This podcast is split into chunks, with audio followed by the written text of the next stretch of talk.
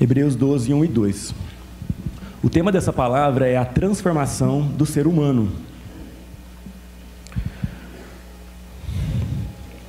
Portanto, também nós, uma vez que estamos rodeados por tão grande nuvem de testemunhas, livremos-nos de tudo que nos atrapalha e do pecado que nos envolve, e corramos com perseverança a carreira que nos está proposta, tendo os olhos fitos em Jesus, autor e consumador da nossa fé, que pela alegria que lhe estava proposta suportou a cruz, desprezando a vergonha e assentou-se à direita do trono de Deus. Amém? Então, por que, que o tema dessa palavra é a transformação do ser homem?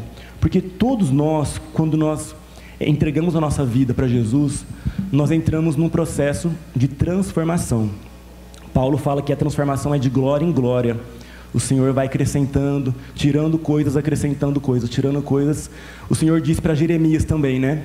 Eu te coloco hoje sobre os reinos e as nações, para arrancar e derribar, destruir e arruinar, e também para edificar e para plantar. Que nações que ele colocou Jeremias, gente? As nossas vidas. O povo de Israel, o povo de Deus, as nossas vidas. Muitas coisas têm que ser arrancadas, derribadas, destruídas, arruinadas, e muitas coisas têm que ser edificadas e plantadas. Esse é o processo, irmãos, do Senhor em nossas vidas. Ele começou em nós, que isso, que foto é essa? Ele começou em nós um processo, gente, de transformação, sabe? E nós temos que entender o que o Senhor está fazendo em nossas vidas.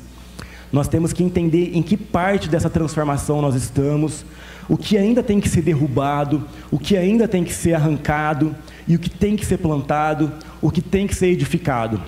Amém. O Senhor é, é, não quer que você apenas vai vivendo, vai é, servindo a Deus na teoria, mas Ele quer que você viva plenamente os propósitos, você colha frutos da sua vida com Deus. Amém? A, a palavra da oferta foi tremenda porque é um testemunho, né? Os testemunhos edificam muito a gente, sabe? E o Senhor quer fazer a sua vida ser um testemunho vivo da glória dele e do que ele tem feito. Então eu li aqui, olha, é, nos livrando dos embaraços e do pecado, corramos com perseverança a carreira. Então você está numa corrida, irmão. Você não pode ficar parado, nem sentado e nem andando ali olhando a paisagem. A carreira na fé, ela é uma corrida que você tem que correr com ousadia, sabe? E sem deixar nada te parar. Eu entendi que a nossa libertação não é só do que está atrás de nós, mas também dos lados e na frente. Como assim? A gente tem que ser liberto do, do que está atrás, do passado, né? Os vínculos do passado, aquilo que a gente fez no passado, os traumas. A libertação tem que ser do passado, mas também nós temos que ser libertos do que está do lado, ou seja, as distrações, é, relacionamentos muitas vezes que estão nos atrapalhando, é, é, é aquilo que vem nos roubar é, ao nosso redor, ataques do inimigo ao nosso redor, conversas, coisas que vêm nos roubar o nosso foco e nos fazem parar essa carreira. E também nós temos que ser libertos do que está à nossa frente. Como assim? Aquilo que nos impede de chegar no nosso alvo. Aquilo que tenta nos intimidar, aquilo que tenta nos afrontar, aquilo que tenta nos fazer parar. Sabe?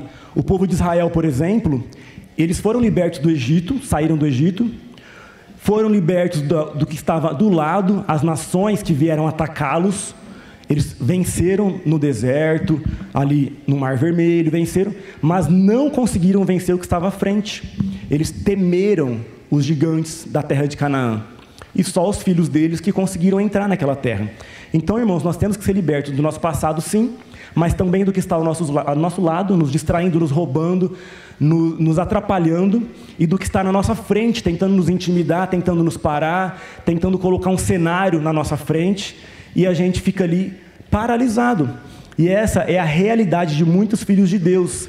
Ficam paralisados, olhando para o que está à frente, e intimidado e, e sem forças para continuar. E você foi feito para prosseguir, irmãos, para correr essa carreira na fé, para correr com perseverança essa carreira, para que a sua vida viva aquilo que o Senhor projetou para você viver, para que a sua vida seja frutífera em tudo aquilo que o Senhor projetou que ela seja frutífera. Amém?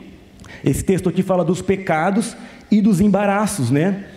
Muitos de nós é, já abandonamos os pecados, mas os embaraços, muitas vezes, a gente não abandona. A gente fica ali cheio de embaraços, comprometimentos, situações que nos pesam, que nos atrapalham de correr. Então, o que tem te atrapalhado, irmão, de correr essa carreira na fé? O que é que tem te atrapalhado de prosseguir e de correr mesmo, correr velozmente essa carreira na fé? O que, que tem feito você ficar só ali andando devagar, ou olhando para os lados, ou com medo, ou intimidado, ou então você ficar desistido? Você não pode permitir que essas coisas te atrapalhem. Alguma, algumas, é, um tempo atrás que eu preguei aqui, de manhã, eu falei sobre as 12 áreas de engano na mente. Eu falei rapi, rapidamente, hoje eu quero falar um pouco mais profundamente sobre elas. Porque são 12 áreas de enganos que a nossa mentalidade fica presa muitas vezes no reino de Deus, que nos impedem de ter a mente de Cristo e viver os planos de Deus, sabe? E colher os frutos, colher aquilo que o Senhor tem para as nossas vidas. São 12 áreas de fortalezas na mente, de enganos, sabe, irmãos? Porque muitas coisas em nossa mente são enganos, não é tudo que você pensa que é verdade. Muitas coisas que você pensa, que, que vem na tua mente, no teu coração, são coisas da tua alma, da tua carne, são coisas que o diabo lança, e nós temos que aprender a ter uma mentalidade transformada, a mente de Cristo, para poder é, viver os planos de Deus, a mentalidade celestial. Amém? Então eu vou falar aqui sobre é, essas áreas de engano, para que você esteja escutando e identificando qual dessas áreas ou quais dessas áreas ainda existem enganos e fortalezas em sua vida, em sua mente, te impedindo de viver e de correr essa carreira na fé. Amém? Então, quais são essas áreas? A área da violência, imoralidade, sabedoria humana, inconstância, da paternidade, das finanças, da justiça, da desistência, do controle, do tempo, do gerar e do orgulho. Então, o que é a área da violência? É uma pessoa sempre irada, sempre querendo discutir. Até mesmo no reino de Deus, muitas vezes, a pessoa ela quer resolver as coisas no próprio braço. Ela quer, ela fica irada e ela quer fazer as coisas é, na briga. Ela não entende o que, que é pedir a direção a Deus, o que é, o que é ser manso, né? Jesus falou: os mansos herdarão a terra o domínio próprio que Paulo fala, né? Então essa área da violência, a mentalidade de muitas pessoas está presa porque é presa na ira, né? É presa, é, a pessoa não tem paciência, ela não consegue se controlar. E violência não é só é, brigar, não é só bater. Violência é a pessoa inquieta, a pessoa agitada, a pessoa violenta nos seus, na, na sua forma de ser, sabe, no, nos seus planos. Ela não consegue, ela perde o controle em tudo. Ela não, não tem controle do que ela está fazendo e ela, ela perde o rumo das coisas. Sabe, essa área da violência, da ira, muita gente está preso nisso. É uma pessoa irada, é uma pessoa que, que perde a cabeça, sabe? Perde a cabeça muito facilmente e isso impede que ela escute a voz de Deus, a voz do pastor. Porque como Saulo falou aqui, nós somos ovelhas. E a ovelha escuta a voz do pastor, a ovelha é mansa. A ovelha ela tem coração quebrantado. E uma pessoa violenta, uma pessoa irada, ela não vai conseguir ter essa natureza de ovelha.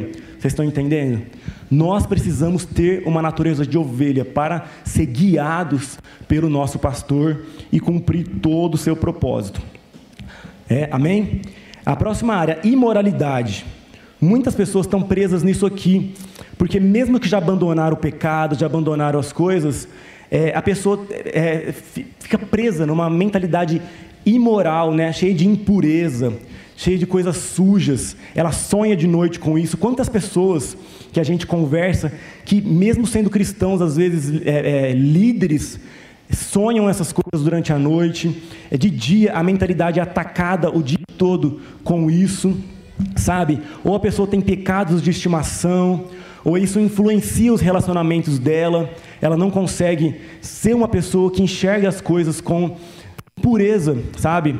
Uma mentalidade é, totalmente é, é, é, imoral, né? Uma mentalidade influenciada nessa área que não consegue uh, enxergar é, tá a malícia, a iniquidade aqui é uma malícia muito grande, uma, uma impureza muito grande. A pessoa, quantas pessoas, mesmo, mesmo sendo cristãos, não conseguem vi, vencer nessa área e quebrar fortalezas em sua vida nessa área para ter vestes reais, para ter uma natureza real, uma natureza santa diante de Deus. E a palavra diz, né? Sede santos, porque o Senhor vosso Deus é santo. Então, irmãos, nós temos que ter essa natureza em nossas vidas. A próxima área aqui, olha, de enganos e fortalezas na mente é a sabedoria humana. Aqui também muitos cristãos são presos nisso aqui, irmãos. O que é sabedoria humana? A pessoa, é, o evangelho para a pessoa se torna uma conversa bonita. A, é, Paulo, Paulo, o apóstolo Paulo disse né, para os coríntios: A minha pregação para vós não consistiu em palavras de sabedoria humana, mas de demonstração do Espírito e de poder porque muitas vezes o evangelho fica aquela coisa de, apoiada na inteligência humana, apoiada em argumentos humanos, em filosofias bonitas, sabe? Em coisas bem faladas, em coisas bem colocadas. Aí, é, mas não tem mudança de vida não tem transformação de vida, não tem mudança de caráter, não tem demonstração do Espírito Santo na vida dessa pessoa. É só uma filosofia. O Evangelho vira uma ideologia apenas, uma filosofia de vida cheia de palavras bonitas. Isso é sabedoria humana, e a sabedoria humana não tem poder nenhum é, no mundo espiritual contra o inimigo, contra a nossa carne, sabe? Eu poderia vir aqui falar uma pregação super linda e, e, emo, e, e emotiva, né, para emocionar. Mas se isso não tiver a unção de Deus, se isso não tiver a presença de Deus, não vai trazer mudança. Sabe, irmãos, a sabedoria humana não muda a vida de ninguém. Muitas igrejas hoje em dia estão com pregações maravilhosas, porque tem, tem muito conhecimento hoje em dia. Então tem muitas igrejas cheias de conhecimento, pregações lindas, a, a pessoa fala bem, a pessoa ela se expressa. Isso é uma é, é sabedoria humana.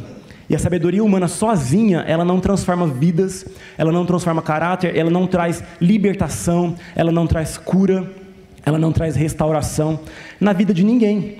Então, é, muita gente fica presa, e até, sabe aqueles cristãos que começam a debater coisas sem finalidade nenhuma? É, debates teológicos, debates sobre o final dos tempos, aí começa a brigar, aí já não conversa mais um com o outro. Sabe, esses debates sem finalidade nenhuma, que não leva a lugar nenhum, isso é fruto de uma sabedoria humana, de uma inteligência. Né? A palavra fala: o conhecimento ensoberbece, mas o amor edifica. Então tem que ter a natureza de Cristo em nós, esse amor verdadeiro e o nosso conhecimento, a nossa pregação tem que ter a finalidade de transformar vidas e não de demonstrar uma sabedoria, porque isso não transforma a vida de ninguém. Muitas pessoas estão presas em palavras bonitas, mas não em, em realidades que confrontam e mudam as suas vidas, sabe? A próxima área aqui, ó, de fortaleza, de engano na mente, a inconstância. Muitas pessoas estão presas nesse domínio, né, nessa é, mentalidade inconstante. Como diz o apóstolo Paulo, né, levado de um lado para o outro, como um vento, levado de um lado para o outro. A pessoa não tem raízes. É um tipo de pessoa que não tem raízes né, na palavra, raízes em Deus, raízes na verdade. É levado de uma moda para outra, de uma, de uma ideologia para outra, uma emoção para outra. A pessoa não tem estabilidade.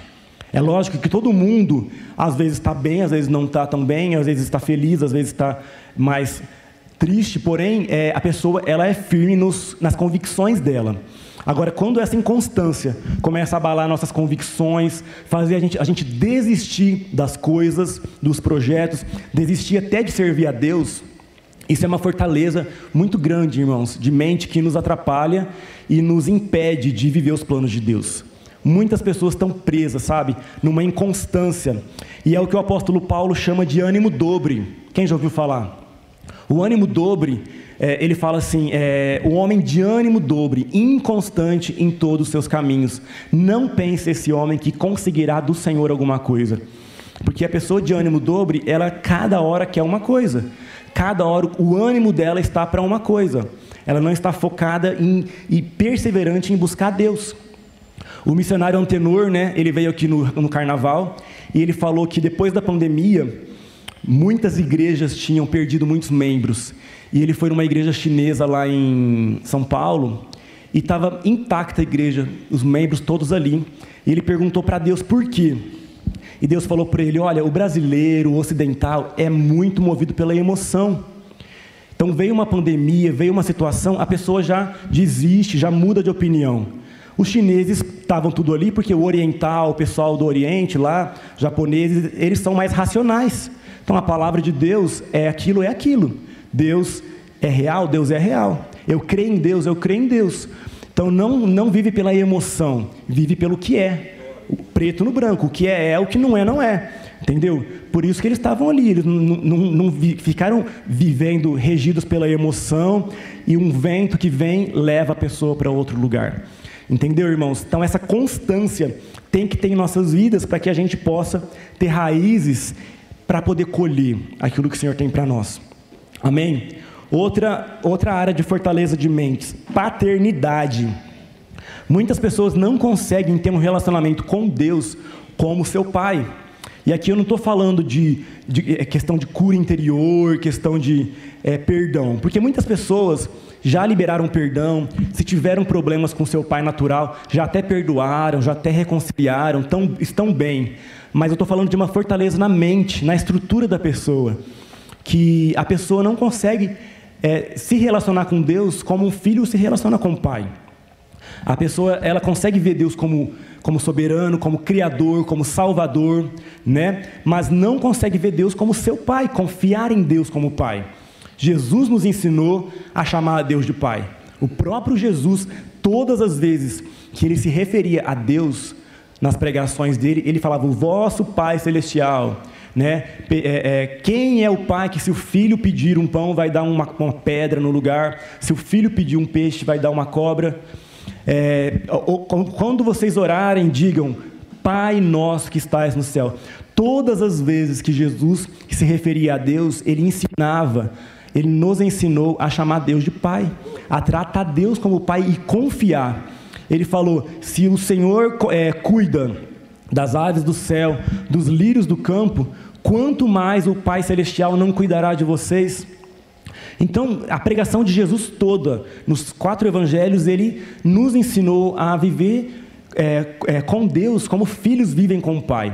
Mas muitas vezes nós somos muito religiosos e nós, é, a gente vem aqui praticar uma religião, a gente vem aqui cumprir um ritual para não ir para o inferno. E não é isso, irmãos. O Evangelho não é sobre isso. Você tem que entender que Deus é teu Pai. Essa fortaleza de mente sobre paternidade nos impede tanto de ver Deus como Pai, como também nos impede de ser pais espirituais. Quando Deus coloca alguém no teu caminho para você cuidar, discipular, ensinar e ser um pai para essa pessoa, você não consegue porque você a tua paternidade não está curada, não está transformada, vamos dizer assim. A tua a tua mentalidade sobre paternidade ainda não está muito nebulosa ainda, porque você enxerga o evangelho como uma religião e você não pode aceitar isso na sua vida.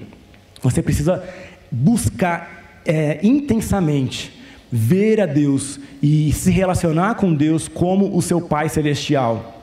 Um Pai verdadeiro, presente, um Pai amoroso. Tem fortalezas hoje em dia, tem, tem enganos hoje em dia, né? Que já vai para o outro extremo, né? Não, Deus é Pai, Deus é amor, eu posso fazer o que eu quiser, eu posso viver livremente, eu posso pecar, porque Deus é amor, Deus não é julgamento. Irmãos, um pai, um pai, pai natural, ele deixa o filho fazer o que quer? Não.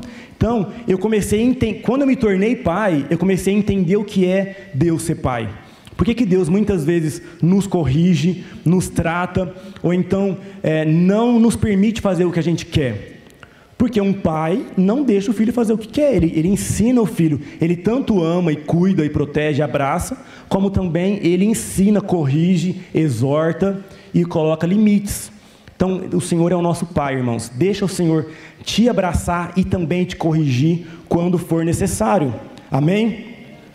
Porque o, o irmão mais velho do filho pródigo, irmãos, ele não tinha um coração de filho, né? Ele ficou revoltado porque ele era um religioso e não era um filho. Nós não podemos ser assim. Nós temos que confiar em Deus como nosso Pai. Amém? Amém? Na outra área de fortalezas na mente, de enganos na mente, das finanças, irmãos.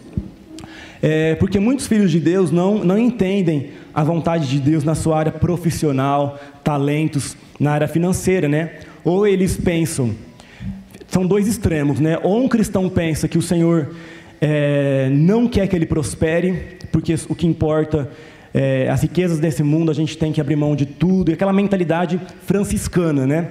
Isso é um engano também. Ou a pessoa vai para o outro extremo, de, de idolatrar, né? É, como Jesus falou, ninguém pode servir a dois senhores. Né? Não, você não pode servir a mamon, Jesus falou. Então, ou os cristãos estão no, no extremo de, de não se sentir, não sentir que Deus quer abençoá-los, ou eles idolatram as riquezas e colocam isso antes de Deus. Mas nós temos que entender que o Senhor quer nos abençoar, o Senhor te deu talentos, te deu habilidades, te deu uma profissão, Ele abre portas na sua vida para você prosperar sim, a bênção que vem dEle. E a palavra fala: a bênção do Senhor enriquece e não acrescenta dores.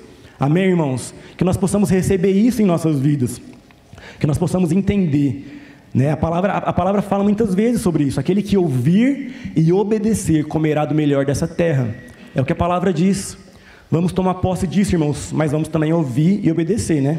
Muita gente só fala assim: não, a palavra fala que eu vou comer o melhor dessa terra, mas não fala o que vem antes, né? A palavra fala: aquele que ouvir e obedecer comerá do melhor dessa terra. Amém, irmãos? O Senhor, essas fortalezas na sua mente, na sua estrutura, sobre a vida profissional, financeira, tem que cair por terra também. Amém?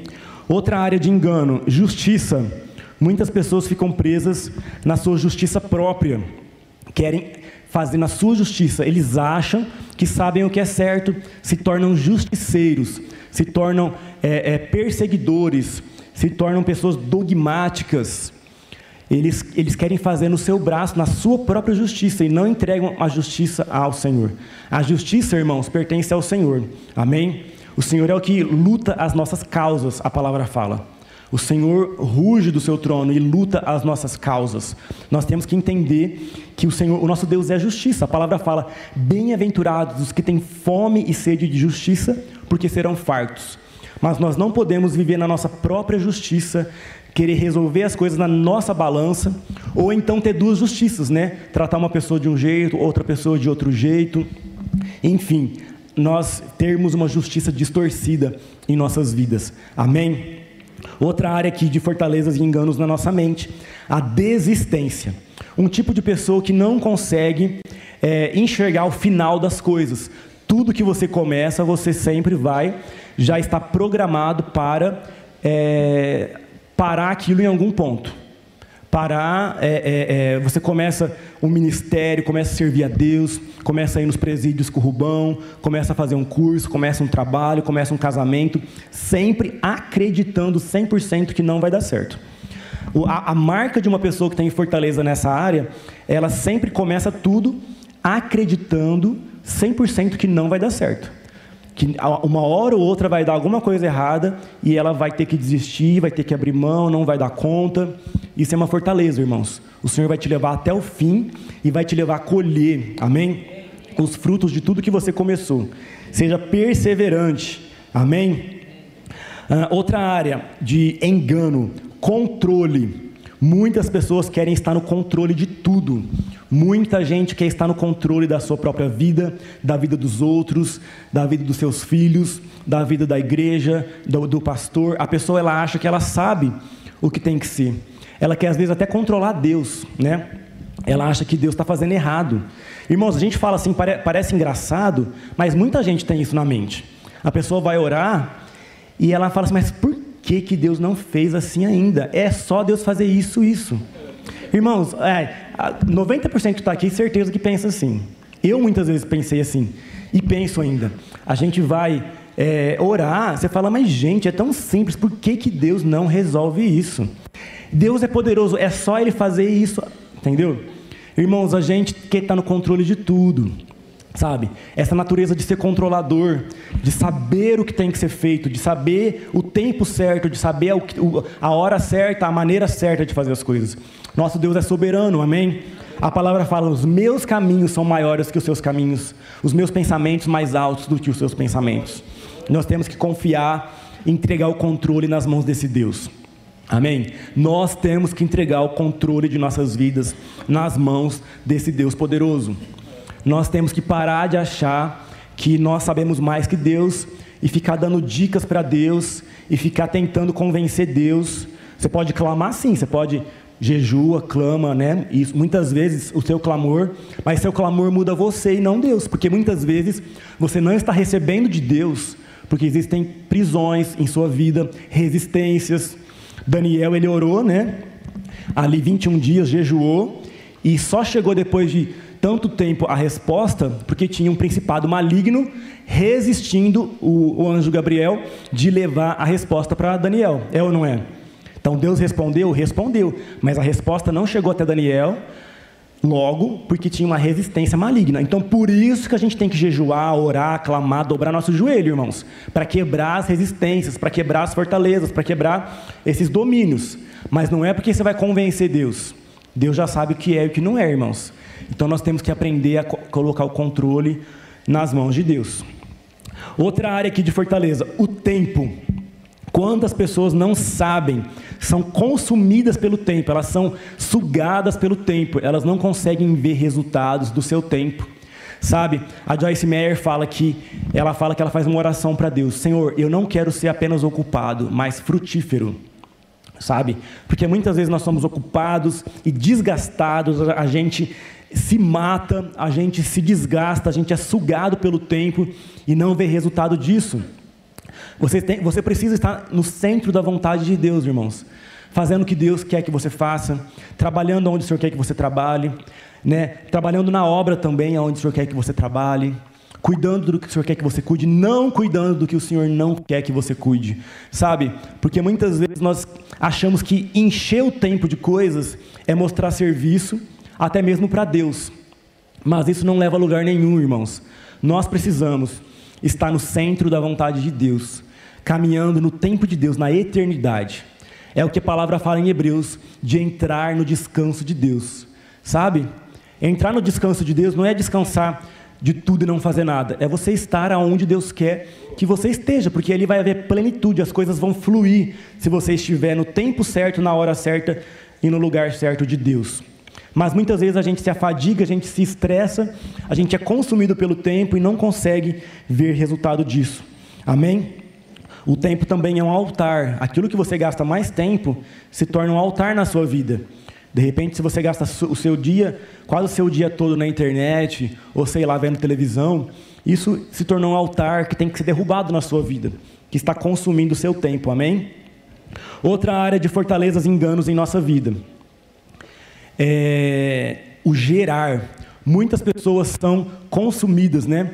nessa área de gerar, não consegue mais gerar projetos, gerar propósitos, aquilo que Deus tem para a sua vida, gerar os sonhos de Deus, porque todos nós temos um ventre espiritual. Né? Não, é só, não é só a mulher que tem um ventre espiritual, o homem também tem um, vamos dizer assim, um útero espiritual que gera os sonhos de Deus, que gera os propósitos. Antes das coisas virem à luz na sua vida, se concretizarem, elas passam por um bom tempo sendo geradas. Muitos cristãos abortam o propósito de Deus em suas vidas, né? Desistem, abortam, é, é, são roubados nisso, o inimigo consegue roubá-los. Irmãos, o Senhor não quer que nada seja roubado. Uma vez eu preguei em uma igreja em Ribeirão sobre o ventre espiritual. Depois as pessoas vieram me contar que elas sentiam dores, sentiam coisas mexendo no seu ventre enquanto a gente orava no final. Porque existe mesmo, irmãos, um ventre espiritual sabe? Aonde você gera os sonhos de Deus. Os sonhos que Deus tem para a tua vida, que eles sejam restaurados, irmãos, em nome de Jesus. Os propósitos, os projetos de Deus. Porque o que te move, irmão, o que move a tua vida é. espiritual. Ô, oh, glória. Tá vendo? É para reforçar, irmãos. Deus está falando. Amém? Então, irmãos, o teu ventre espiritual tem que ser restaurado. O teu útero espiritual tem que ser restaurado para gerar os propósitos de Deus. Muitas pessoas estão sem sentido na vida, tem muitos cristãos sem sentido, muitos cristãos em depressão até, porque deixaram de sonhar, deixaram de gerar os propósitos de Deus. Você não pode ter isso na sua vida. Você tem que gerar os planos de Deus no seu interior. Amém? E outra área, a última área de fortaleza aqui e de engano em nossa mente é o orgulho. O orgulho, irmãos, é uma grande fortaleza, porque a pessoa não enxerga, ela fica cega espiritualmente. Uma pessoa orgulhosa, uma pessoa orgulhosa, ela fica cega, surda, muda espiritualmente, ela não vê os perigos. O Rick Joyner é um profeta muito grande, ele foi arrebatado e ele viu os cristãos ali na, no, no, no, na realidade espiritual, e uma hora o anjo veio e mostrou para ele a armadura dele. Nós temos uma, uma armadura, né? E a armadura dele brilhava muito. Ele começou a se achar, né? Ele começou a se achar muito, falando: Nossa, como que a minha armadura brilha. É era, era muito reluzente. Aí é, é, veio é, um, uns, de, uns, demônios rasteiros e derrubaram ele. Aí ele falou para o anjo assim: Mas por que, que eles conseguiram me vencer? Aí ele falou: Olha, aqueles demônios eram os demônios do orgulho. Quando você está vendo o seu brilho, quando você está se achando, você não enxerga e eles conseguem te derrubar. E aí, é, é, isso é muito óbvio, né, irmãos? A palavra fala soberba precede a queda, sabe? Porque a gente fica cego espiritualmente. Aí o anjo deu para ele a capa da humildade, né? A famosa capa da humildade. Ela era muito feia, uma capa bem feia. Ele falou: Nossa, eu vou ter que usar isso, minha armadura é tão bonita. E o anjo falou para ele: Você tem que usar. Porque sem a capa da humildade, você não vai conseguir enxergar essas ciladas do orgulho. Então, um coração orgulhoso, um coração altivo, a palavra fala: Deus resiste aos soberbos. Não é o diabo que resiste, mas é Deus que resiste aos soberbos, mas dá graça aos humildes. Então, não pode haver, irmãos, nenhum tipo de orgulho na sua vida, de dureza de coração, incapacidade de ceder, dureza de mente, indiferença, sabe? nenhum tipo de soberba, de egoísmo, você pensar em você mesmo. Isso vale dentro da sua casa, no seu trabalho, aqui na igreja, no ministério. Nós temos que ser servos, humildes e não orgulhosos. Amém? Então, irmãos, nós temos que vencer todas essas áreas, nós temos que vencer essas fortalezas, nós temos que ser pessoas cheias do Espírito, e o nosso espírito tem que estar ativo. Você tem um espírito, amém? Quem tem um espírito aqui? Na verdade, você é um espírito, né? Você é um espírito, você tem uma alma e habita num corpo. Vocês, vocês já sabem disso, né? Isso é uma das primeiras aulas do discipulado. E quem não fez o discipulado aqui, corre fazer, gente.